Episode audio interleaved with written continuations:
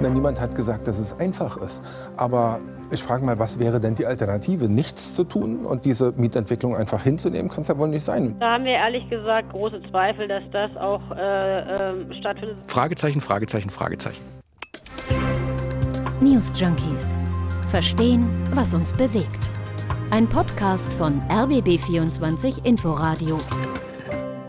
Willkommen bei den News Junkies mit Martin Adam und Franziska Hoppen am 1. Juni an einem düsteren Tag für Millionen von Mietern. Eine kurze Schweigeminute für alle, die bei Deutschlands größter Immobilienfirma, der Vonovia, unter Vertrag sind. Ja. Schweigesekunde, denn der Konzern teilt heute mit, auch uns tut die Inflation weh. Leider, leider kommen wir da nicht umhin, die Mieten deutlich zu erhöhen. Also es wird alles teurer gerade, dann auch gleich noch die Mieten. Ne? Und das wird zum richtigen Problem für ganz viele Menschen bundesweit. Ob du jetzt in Köln, München oder eben Berlin nach einer Wohnung suchst, so richtig glücklich wird man da nirgendwo. Und auch außerhalb der Städte ist das so. Ich habe neulich mit jemandem gesprochen aus der Uckermark, also hier in Nordbrandenburg. Lange Zeit echt verschlafene Ecke hinter der Heide. Die finden auch nicht mehr so ohne weiteres eine erschwingliche Bleibe. Hm, tja, was sollst du machen? Der Markt regelt, heißt es ja dann meistens. Und der Markt regelt in Sachen Mieten seit Jahren nur nach oben oder auch nicht. Vielleicht gibt es ja Ideen, wie man das alles ein bisschen bremsen kann. Ich meine, wozu sind wir beide zumindest hier gerade in Berlin Hauptstadt des Revoluzer-Feelings? Und darum soll es heute gehen bei den News Junkies. Denn tatsächlich sind Ideen im Umlauf. Jetzt ist wieder ganz frisch seit dem Wochenende. Berlins regierende Bürgermeisterin hat sich da was ausgedacht. Die Miete soll ans Einkommen gekoppelt werden. Wie das laufen soll und ob die Idee was taugt, das schauen wir uns heute an. Kann der wild freidrehende Mietmarkt ausgehebelt? Kann er reguliert werden und wenn ja, wie? Und in Berlin sitzen wir ja quasi an der Quelle. Gerade in den deutschen Großstädten ist die Lage verdammt ernst. Berlin ist da also wie ein Brennglas. Oder so eine Art Raum für Experimente, in dem Mietkonzepte erprobt werden, die dann vielleicht auch für andere Millionen Mieter im Land mal irgendwann hilfreich sein könnten. Oder auch nicht. Bevor es jetzt aber losgeht, erstmal kurz eine Nachricht in eigener Sache. Sorry, wenn ihr euch gefragt habt, ob wir gestern gepennt haben oder warum die News Junkies Folge von Dienstag erst Mittwochmittag ankam. Wir hatten hier ein paar technische Probleme. Die News Junkies sind quasi abgeschickt worden, aber eben nicht rechtzeitig angekommen. Ist aber inzwischen geflickt worden. Also heute solltet ihr uns hoffentlich wieder pünktlich auf die Ohren kriegen. Franziska, erinnerst du dich noch an diesen Moment, als du in Berlin deine erste Wohnung gesucht und hm. gefunden hast? Die erste und wohl auch einzige, mhm. denn äh, ich glaube, so schnell tue ich mir das nicht nochmal an. Ich erinnere mich. Mietwohnung suchen in Berlin ist ja so ein bisschen wie Lotto spielen. Also es ist reine Glückssache, ob es klappt. Und bei mir hat es dann auch nur funktioniert, weil ich in Monat sechs der Suche oh ähm, per Zufall auf eine völlig entkräftete Maklerin getroffen bin, die auf ImmoScout gerade so 2000 Anfragen in zwei Minuten bekommen hat äh, und mir dann sagte, weißt du was, du bist die Letzte, komm einfach vorbei, guck dir die Wohnung an. Und bei der Besichtigung hat sie mir dann gesagt, kannst du haben, wenn du willst. Nicht schlecht. Hast du Glück gehabt, wenn am Ende einfach alle erschöpft sind? Ist es eine gute Wohnung? Ja, ja. Äh, 43 Quadratmeter Hinterhaus, erstes OG für 604 Euro warm. Damit habe ich aber miettechnisch noch eigentlich einen echten Glückstreffer gelandet. Das stimmt. Das ist für Berliner Verhältnisse nicht schlecht und sie ist positiv bei so einer kleinen Bude. Sparst du Heizkosten, das rechnet sich gerade jetzt. Das stimmt. Grüße gehen raus an dieser Stelle an die alten Klassenkameraden, die auf dem Land schon vor Jahren ihre Häuser gebaut haben. Gut, aber das ist ja jetzt ein Problem, das nicht nur du und nicht nur Berlin kennen, sondern das man in ganz Deutschland sieht, dass auch immer mehr Regionen auf dem Land ein sehr knappes Angebot bei einer sehr hohen Nachfrage haben. Mieten und Immobilienpreise steigen konsequent, weil sich die Vermieter denken, ja klar, ich meine, wenn die Nachfrage so hoch ist, dann können wir auch gleich noch einen Arm und ein Bein dazu verlangen. In richtigen Zahlen heißt das, ich habe hier einen 10-Jahres-Vergleich der Seite Immowelt von 2019 gefunden. In den damals letzten zehn Jahren sind die Mieten in Deutschland um, rate? Ähm, äh, 30 Prozent? Mal drei in etwa, äh, bis zu 104 Prozent gestiegen. Hm. Und das ist übrigens, äh, liebe Vonovia, mehr als die Inflation gestiegen ist. Und Spitzenreiter bei der Mietteuerung Rate ist welche Stadt? Ich befürchte Schlimmes, aber ich sage mal München? es ist Berlin. Hm. 2009 haben die Mieter hier noch 5,60 Euro pro Quadratmeter gezahlt. Zehn Jahre später mussten sie bei Neuvermietungen mit 11,40 Euro rechnen. Aber du hast nicht ganz unrecht. Also in München und Nürnberg und in Kassel und Hannover, da sieht es jetzt auch nicht so viel besser aus. Also die Mieten steigen und steigen und dabei fressen sie natürlich auch immer mehr Einkommen der Mieter und Mieterinnen auf. Forscher der Humboldt-Uni hier in Berlin, die haben mal den Mikrozensus von 2018 ausgewertet und die kamen da zu dem Ergebnis, dass fast jeder zweite Haushalt mehr als 30 Prozent des Nettoeinkommens für die Miete ausgibt. Also mhm mehr als ein Drittel oder fast ein Drittel dessen, was grundsätzlich an Geld überhaupt zur Verfügung steht. Und das muss man sich mal irgendwie einreiben. Knapp 12 Prozent der Großstadthaushalte geben mehr als die Hälfte ihres Einkommens aus. Und man kann sich denken, gerade bei den ärmeren Haushalten, vielleicht Alleinerziehende mit ein, zwei Kindern oder Menschen, die von der Rente leben, da bleibt dann nicht mehr so richtig viel über zum Sparen oder sogar auch zum Leben. Und wie es der Zufall so will, wir haben es am Anfang schon mal angeschnitten, entsteht dieser Podcast in Berlin. Und Berlin nimmt in dieser ganzen Mietenkiste ja so ein bisschen eine spezielle Rolle ein. Wir sind ja sowas wie das Versuchslabor für politische Instrumente gegen zu hohe Mieten. Stimmt. Da haben wir es mit Mietendeckel und Enteignungsvolksentscheid ja, zu einiger Berühmtheit gebracht. Mhm, zu mehr Berühmtheit allerdings als Erfolg bisher. Franziska Giffey, Berlins regierende Bürgermeisterin, jedenfalls hat am Wochenende wieder eine neue Idee aus dem Hut gezogen. Sie hat dem Tagesspiegel ein Interview gegeben. Da ging es um Wohnungen bauen und erschwinglich mieten. Und dann sagt sie irgendwann, fast so ein bisschen nebenbei, ja, es gäbe da übrigens noch eine Idee. Da wir das nicht im O-Ton haben, Franziska, würdest du ihr kurz deine Stimme leihen? Na klar, der Vorname passt ja dann auch. Also, Frau Giffey hat Folgendes gesagt. Stellen Sie sich vor, dass niemand in Berlin mehr als 30 Prozent seines Haushaltsnettoeinkommens für die Miete zahlen muss. Das wäre fair und eine nachvollziehbare Lösung für alle. Zitat Ende. Mhm. Ihr Argument ist also, faire Miete ist ja nicht gleich faire Miete. Also verdienst du wenig, hast du zwei Kinder, dann kannst du dir weniger leisten, als wenn du gut verdienst und die Kohle für dich alleine hast. Deswegen maximal 30 Prozent deines verfügbaren Gehaltes pro Monat in die Miete. Klingt tatsächlich auch treffsicherer, finde ich, als zum Beispiel jetzt so ein pauschaler Mietendeckel für alle. Gab es ja auch die Idee, kommen wir gleich noch zu. Mm, und dann stellt sich aber sofort die Frage, wie zum Henker soll das denn eigentlich jetzt umgesetzt werden? Ja, nur die Ruhe, sagt die Bürgermeisterin da. Sie schmiedet nämlich gerade ein Bündnis für Wohnungsneubau und bezahlbare Mieten, so heißt das. Und da soll das dann alles geregelt werden. Und zwar einvernehmlich mit den Vermietern, also nicht mit Zwang, sondern mit Kooperation. Das war ja auch schon das Versprechen im Wahlkampf. Franziska Giffey will nicht, dass die Stadt gegen die Vermieter steht und dann am Ende vielleicht niemand mehr was Neues bauen will in Berlin. Mhm. Sagt sie auch in dem Interview, ohne neue zusätzliche Wohnungen wird es nicht gehen. In Berlin würden gerade mal 0,9 Prozent der Wohnungen aktuell leer stehen also verfügbar sein, das reicht nicht für alle, die neu dazukommen oder gerade umziehen wollen. Wobei sie auch sagt, dass ihr Ziel von mindestens 20.000 neuen Wohnungen pro Jahr schon jetzt für die Tonne ist. Die Inflation, hohe Preise fürs Material und die Handwerker und überhaupt die ganzen Lieferkettenprobleme nach Corona, das wird so schon mal nichts.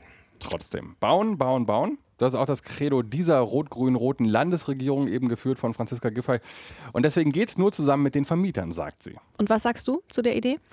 Ich sag mal, wenn ich das durchrechne, diese 30%-Regelung, mir würde das wahrscheinlich wirklich was bringen. Also ich mhm. musste vor zwei Jahren umziehen. Ich habe auch ewig gesucht. Ich habe mich zum Teil mit zig anderen Menschen bei so Massenbesichtigungen durch wirklich unfassbar abgeranzte Buden geschoben die dann zu 12, 13, 14 Euro kalt pro Quadratmeter angeboten wurden. Wenn man das durchrechnet bei so einer Dreizimmerwohnung für eine kleine Familie, da bin ich ganz schnell bei deutlich über 30 Prozent von dem, was uns so pro Monat netto zur Verfügung steht. Mhm. Diese erste Reaktion ähm, war dann auch direkt nach dem Vorschlag oft zu hören. Ich muss sagen, Bausenator Geisel hat ja dann noch äh, nachjustiert und meinte, diese Belastungsobergrenze, die gilt natürlich nur bei angemessenem Wohnraum. Also wer alleine in einer großen Wohnung wohnt, die zu viel kostet, der ist halt selbst schuld. Und dann sagte er, bei Singles zum Beispiel 40 Quadratmeter und bei zwei Personen 60 Quadratmeter. Das würde schon knapp. Und ich dachte mir, ja, und dann äh, bleibe ich wohl noch eine Weile in meiner kleinen Butze wohnen, wobei ich da mit 43 Quadratmetern ja praktisch auch schon über meine Verhältnisse lebe. Bist eigentlich schon komplett raus aus der mhm. Nummer. Also hier bei uns beiden gemischte Reaktionen. Und äh, sonst so? Tja, jede Menge Fragezeichen. Also klingt alles irgendwie mm, schön und gut, finden viele. Aber also, wie soll das jetzt gehen? Darüber hat auch unser Kollege Thorsten Gabriel, der ist landespolitischer Korrespondent hier, mit Fokus auf die Baupolitik mit dem RBB 24 Inforadio gesprochen. Das fängt eben genau bei der Frage an, wie soll das kontrolliert werden? Staatliche Stelle ist ja schön, aber das ist ja doch ein erheblicher Aufwand. Das geht weiter über die Frage, ja, wir haben das ja bei den landeseigenen Wohnungsgesellschaften schon. Da gibt es diese Härtefallregelung, 30 Prozent drüber. Wir wissen von den 300.000 Wohnungen, die vermietet sind, da haben, glaube ich, 80 Leute so einen Antrag gestellt. Also es ist relativ wenig Nachfrage nach diesen Regelungen. Dann kommt auch noch dazu, dass man sagen muss, der, der Mietwohnungsmarkt in Berlin ist zu einem erheblichen Teil, zur Hälfte, glaube ich, in der Hand privater Kleinvermieter. Die kann man auch mit einem Bündnis eigentlich gar nicht einfangen, weil die können sich, wenn sie sich an Recht und Gesetz halten, machen, was sie wollen. Die können das freiwillig tun. Also Fragezeichen, Fragezeichen, Fragezeichen. Ja, und Skepsis, Skepsis, Skepsis höre ich dadurch. Mhm. Und dann Kritik, Kritik, Kritik von allen Seiten. FDP bis Linke, aus dem Abgeordnetenhaus, aus dem Bundestag. Was war denn die Kritik? Also die Koalitionspartner hier, die Berliner Linken-Fraktion, die sagt, hier soll eigentlich nur Handlungsfähigkeit simuliert werden. Das Ganze ist gar nicht praktikabel, denn irgendwie müsste ja dann bei 10.000 Mietern geprüft werden, liegen die Mieten wirklich über den 30 Prozent Nettoeinkommen. Die Grünen haben zwar Gesprächsbereitschaft signalisiert, aber auch die sagen, wenn wir das machen, dann müssen wir das schon ziemlich gut regeln, denn Menschen mit niedrigem Einkommen sollen keinen Nachteil haben bei der Regel. Weil ich meine, die Sorge ist ja, naheliegenderweise, dass Vermieter sich dann denken, 30 Prozent Einkommen einer Ärztin zum Beispiel, ey, das ist ja viel mehr Geld als 30 Prozent einer Pflegekraft, dann lasse ich doch lieber die Ärztin einziehen, mhm. von der bekomme ich nämlich viel mehr Geld, bis dann eben diese 30 Prozent ausgereizt sind. Und dann sind ja auch noch ärmere Mieter mit Wohnberechtigungsschein da, die will dann wahrscheinlich gar keiner mehr nehmen, aber gut, das soll ja alles jetzt noch entwickelt und festgezurrt werden. Ja, aber wie du sagst, das ist der große Kritikpunkt, also die Sorge, dass hier Mieter mit geringem Einkommen benachteiligt werden könnten. Das hat dann auch noch Berlins Bausenator Andreas Geisel erklären müssen, der RBB Abendschau. Na, niemand hat gesagt, dass es einfach ist. Aber ich frage mal, was wäre denn die Alternative? Nichts zu tun und diese Mietentwicklung einfach hinzunehmen, kann es ja wohl nicht sein. Und die Vorstellung, dass es Grenzen geben muss, dass wir Härten abfedern müssen, ist vollkommen politisch korrekt.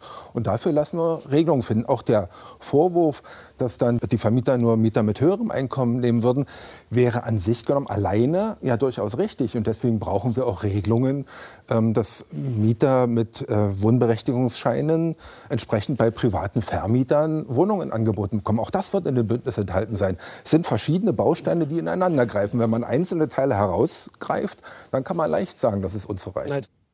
Ja, was sind die Alternativen, fragt äh, Herr Geisel da. Über die werden wir auch noch reden heute. Aber bleiben wir erstmal nochmal bei dieser Idee. Die hat ja nicht nur in Berlin für Reaktionen und auch für Kritik gesorgt, sondern auch darüber hinaus. Du hast dir das mal angeschaut. Was äh, kommt denn dazu aus der Bundespolitik? Ja, sehr ähnliches. Also richtig begeistert war da eigentlich auch keiner. Der baupolitische Sprecher der FDP-Fraktion, der hat es ein Bürokratiemonster genannt. Das sah auch der wohnungspolitische Sprecher der SPD-Fraktion und damit der Kollege von Giffey so. Die CDU-Fraktion, die sagt, das ist doch alles nur ein Ablenkungsmanöver. In Berlin herrscht ja gerade eine ziemlich geladene Enteignungsdebatte, über die wir auch gleich noch reden. Die CDU sagt, das Ganze ist auch rechtlich fragwürdig. Also die Mieter müssten ja ständig Auskunft über ihr Einkommen geben. Können die das überhaupt? Also da sind alle noch nicht so richtig überzeugt. Aber wir merken auf jeden Fall, es gibt Resonanz. Mieten und Wohnen, das sind ganz offenkundig Themen mit ganz viel sozialer Sprengkraft. Und entsprechend werden die dann eben auch benutzt, zweckentfremdet, könnte man sagen, für politische Ziele, so scheint es zumindest manchmal.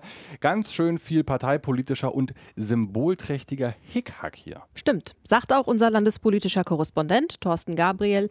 Er hat mal eingeschätzt, warum Giffey das gerade jetzt vorgeschlagen hat.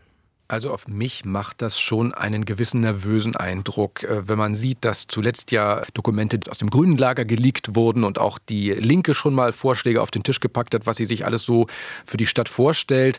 Glaube ich, entstand da schon ein bisschen das Gefühl, jetzt müsste man auch noch mal als SPD auftrumpfen und noch mal sagen, was, was machbar erscheint und dann gibt man eben einer Zeitung ein Interview, wo man dann eben so einen solchen Vorschlag auf den Tisch packt. So stellt sich das vorläufig für mich dar. Ich habe vorhin mal angerufen beim Berliner Mieterverein und da hört man am Telefon bei der Idee auch ziemlich viel Skepsis. Einerseits gilt diese 30-Prozent-Regel schon jetzt für kommunale Vermieter zum Beispiel. Davon gibt es sechs äh, Unternehmen in Berlin.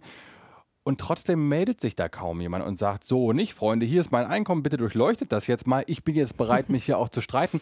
Also die Hürde, auch die psychologische Hürde dort scheint relativ hoch zu sein. Zum anderen ist man beim Mieterverein vor allem skeptisch, weil die Idee ja darauf basiert, dass Vermieter freiwillig mitmachen. Und ich glaube, ich lehne mich jetzt nicht zu weit aus dem Fenster, wenn ich davon ausgehe, dass die meisten Vermieter eben doch vermieten, um Geld einzunehmen und nicht, weil sie der Welt so gerne einen Gefallen tun mhm. möchten damit. Wiebke Werner, die stellvertretende Geschäftsführerin vom Berliner Mieterverein, die hat trotzdem ein interessantes Argument angebracht, und zwar die Drohkulisse. In Berlin gerade äh, findet ja diese Diskussion vor dem Hintergrund der äh, Vergesellschaftungsdebatte äh, statt. Da ist natürlich schon ein ziemlich großes Druckmittel, wo gerade die pri privaten Wohnungsunternehmen vielleicht äh, schon eher zu Eingeständnissen bereit wären. Das ist ja auch so ein Stück weit äh, Ziel und Sinn dieses Wohnbündnisses, dass man irgendwie versucht, äh, die, die Wohnungsunternehmen zu freiwilligen Selbstverpflichtungen zu bekommen, um gegebenenfalls einen Alternativvorschlag zu einer Vergesellschaftungslösung äh, darzulegen. Hm, die Enteignungsperspektive. Ich erinnere mich, da war noch was. Mhm, die Drohkulisse, die ist auch noch da. Im September, zusammen mit der Bundestagswahl, konnte man in Berlin abstimmen über den Volksentscheid Deutsche Wohnen und Co. enteignen. Idee dahinter, große Unternehmen, die mehr als 3000 Wohnungen in Berlin besitzen, die sollen enteignet werden. Enteignung heißt, Berlin kauft die ab. Berlin führt, überführt diese Wohnung in kommunales Eigentum und vermietet die dann. Um die 240.000 Wohnungen würde das in Berlin betreffen, also schon sehr, sehr viel. Zentrales Argument, die Mieten steigen und steigen und oft genug wird dabei der Service und die Pflege der Häuser im Gegenzug nicht besser, sondern eher sogar noch schlechter. Mhm. Und dieser Volksentscheid ist ziemlich eingeschlagen. 59,1 Prozent der Berlinerinnen und Berliner, die abgestimmt haben, waren damals dafür. Aber seitdem ist da auch irgendwie nicht so viel passiert. Das wird auch erstmal so schnell nichts. Die Bürgermeisterin ist dagegen. Zu teuer für die Stadt, sagt sie. Die Linke in der Koalition ist dafür, kann sich aber nicht durchsetzen. Und die Grünen sind, naja, so lala, sag ich mal. Also am liebsten eher nicht, aber eigentlich wollen wir darauf auch lieber einfach gar nicht angesprochen werden. Das ist zumindest äh, der Eindruck, der sich da einstellt. Und dann sagt man in der Politik, und wenn ich nicht mehr weiter weiß, gründe ich einen Arbeitskreis. Genau. In genau. Berlin ist das eine Kommission, die soll jetzt erstmal bis kommendes Jahr prüfen, was denn so eine Enteignung eigentlich konkret bedeuten würde, ob die möglich wäre und dann mal sehen. Aber in der Zwischenzeit fährt die Landesregierung bei ihrem Mietenbündnis eben offenbar im Windschatten dieser Drohung. Ja, also macht mit, sonst enteignen wir euch. Vielleicht, mal sehen. Aber die Drohung steht.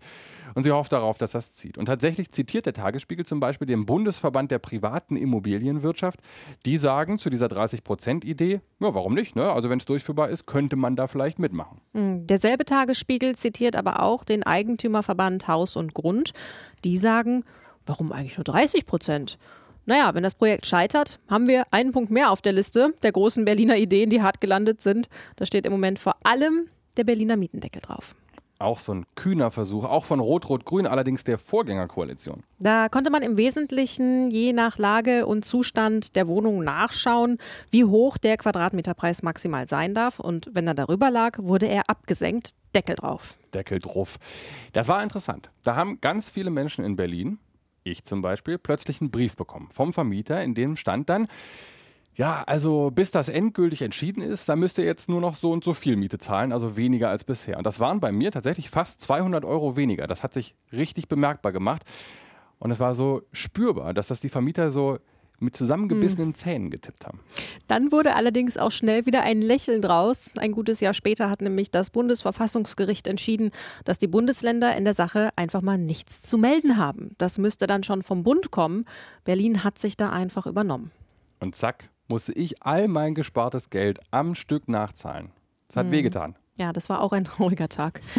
Das Gegenstück zum Mietendeckel könnte aber der Vermieterdeckel sein. Der wird gerade auch in Berlin diskutiert. Ein ganz pragmatischer Ansatz eines Wirtschaftsrechtlers, Stefan Klinski. Kurz gesagt, die Unternehmen, die den Preis besonders hoch treiben und unverhältnismäßige Mieten verlangen, die sollen aus dem Berliner Wohnungsmarkt einfach rausgekegelt werden. Ciao mit V. Das klingt jetzt aber ehrlich gesagt auch nicht so viel machbarer. Hm. Klinski sagt, beim Mietendeckel ist Berlin das Mietvertragsrecht zum Verhängnis geworden. Also das Bundesverfassungsgericht hat geurteilt, da haben die Länder nichts drin zu suchen, das ist Bundessache. Klinski geht es aber um eine Regelung des Wohnungsmarktes an sich.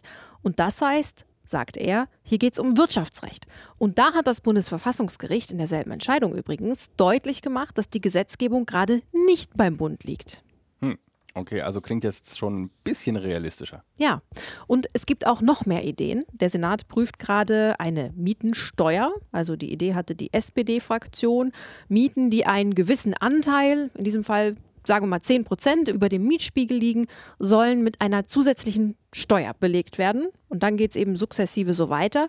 Diese Gelder würden dann in den Landeshaushalt fließen und, tada, damit könnte dann der Wohnungsneubau finanziert werden. Wäre bürokratisch, aber auch wahrscheinlich sehr, sehr aufwendig, vermute ich mal. Aber gut, ich meine, der Gedanke ist nachvollziehbar in Anbetracht der Tatsache, dass gut 41 Prozent der Mieterhaushalte in Berlin tatsächlich eine überhöhte Miete zahlen, also eine, die mindestens 10 Prozent über der ortsüblichen Vergleichsmiete liegt, also über dem Mietspiegel. Hm. Wobei man sagen muss, dass auch durch so eine Steuer die Miete nicht automatisch günstiger wird. Das Ganze bleibt ein Appell. Die Vermieter können ja auch sagen, ja, dann zahle ich halt die Steuer. Hm. Immer wenn jedenfalls in Berlin eine Idee gegen die Wand fährt, dann drehen sich alle Augen nach Berlin. Also jetzt vom Rathaus in Richtung Kanzleramt, meine ich, soll es doch der Bund machen. Wenn die Länder gar nicht dürfen oder die Kraft haben, dann muss es halt die Bundesregierung wuppen. Die wohnen ja auch in Berlin, die wissen ja eigentlich alle, wie teuer das ist. Hm.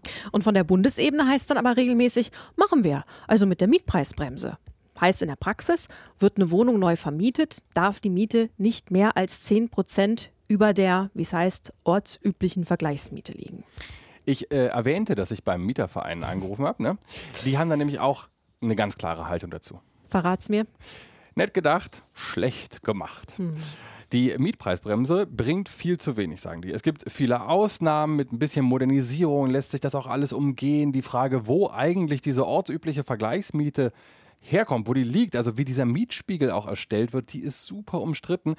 Zumal betroffene Mieter und Mieterinnen, wie auch bei dieser 30-Prozent-Regel, selbst gegen den Vermieter vorgehen müssen und sagen müssen, Entschuldigung, aber das, was du hier verlangst, das ist nicht legal. Und das trauen sich dann eben doch viele nicht, weil sie froh sind, wahrscheinlich überhaupt erstmal eine Wohnung gefunden zu haben, mhm. da eine Weile bleiben wollen und nicht direkt Streit vom Zaun brechen. Aber so ganz kann man das der Bundesregierung jetzt auch nicht vorwerfen, dass sie sich da aus der Verantwortung stiehlt. Es gibt zum Beispiel gesetzliche Kappungsgrenzen für Mieterhöhungen und die sollen heruntergesetzt werden, verspricht zumindest der Koalitionsvertrag. Ist allerdings bisher auch vor allem das, ne? ein Versprechen. Das stimmt. Wiebke Werner vom Berliner Mieterverein sagt, es gäbe da eigentlich auch noch ganz andere wirkungsvolle Hebel. Man könnte zum Beispiel die Hürden im Wirtschaftsstrafrecht runtersetzen. Also das ist dann eine ziemliche Keule, um leichter gegen Mietwucher klagen zu können. Aber sie ist einfach bei all diesen Maßnahmen, die tatsächlich auch ein bisschen radikal sind, die Bereitschaft zeigen, in den Markt einzugreifen, echt wenig optimistisch. Da haben wir ehrlich gesagt große Zweifel, dass das auch äh, äh, stattfindet, solange die FDP, die da äh, ganz offenkundig da ja ein Gegner dieser Ideen ist und versuchen wird, das auch zu verhindern, ähm, werden wir solche Regelungen wahrscheinlich auf Bundesebene schwer durchgesetzt bekommen. Eine Idee wäre ja zum Beispiel auch zumindest eine Öffnungsklausel im Bundesgesetz äh, zu verankern, dass zumindest die Länder und Kommunen auf Länderebene die Möglichkeit hätten, eine Art Mietendeckel, wie er in Berlin angedacht war, umzusetzen. Aber auch da ist die Bereitschaft oder die Erfolgsaussichten, dass sowas durchkommt, äh, in der momentanen Konstellation mehr als gering. Also Mietendeckel mit Rückendeckung durch den Bund oder sogar ein Bundesmietendeckel kommt wohl eher nicht. Wir halten also fest. 30%-Regel, Mietendeckel, Vermieterdeckel, Mietpreisbremse und Enteignung. Wir haben zwar zu wenig Wohnungen, aber auf jeden Fall nicht zu wenig Ideen, wie Mieten gedrückt werden könnten.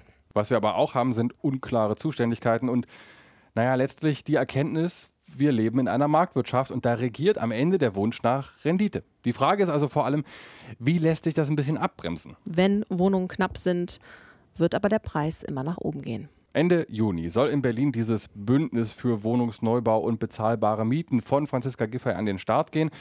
Dann werden wir sehen, wie viele Vermieter sich da tatsächlich bereit erklären, im Zweifel auch auf ein paar Euro zu verzichten. Und bis dahin drücken wir euch und uns einfach die Daumen für ein paar ganz alternative Konzepte. Im Lottogewinn zum Beispiel oder reich heiraten. Hm. Oder ihr stellt euch einen Camper auf den Parkplatz, Tiny Homes. Damit liegt ihr zumindest dann auch voll im Trend. Ob jetzt in der Villa, eurem privaten Penthouse, oder eben dem Wohnwagen, wo auch immer ihr die News Junkies hört. Abonniert uns gern dabei in der ARD Audiothek. Und schreibt uns an newsjunkies.rbb24inforadio.de. Wir machen für heute das Licht aus in unserer Villa hier. Grüße in den Westflügel, Franziska. Macht's gut. Tschüss. News Junkies. Verstehen, was uns bewegt. Ein Podcast von RBB24 Inforadio. Wir lieben das Warum.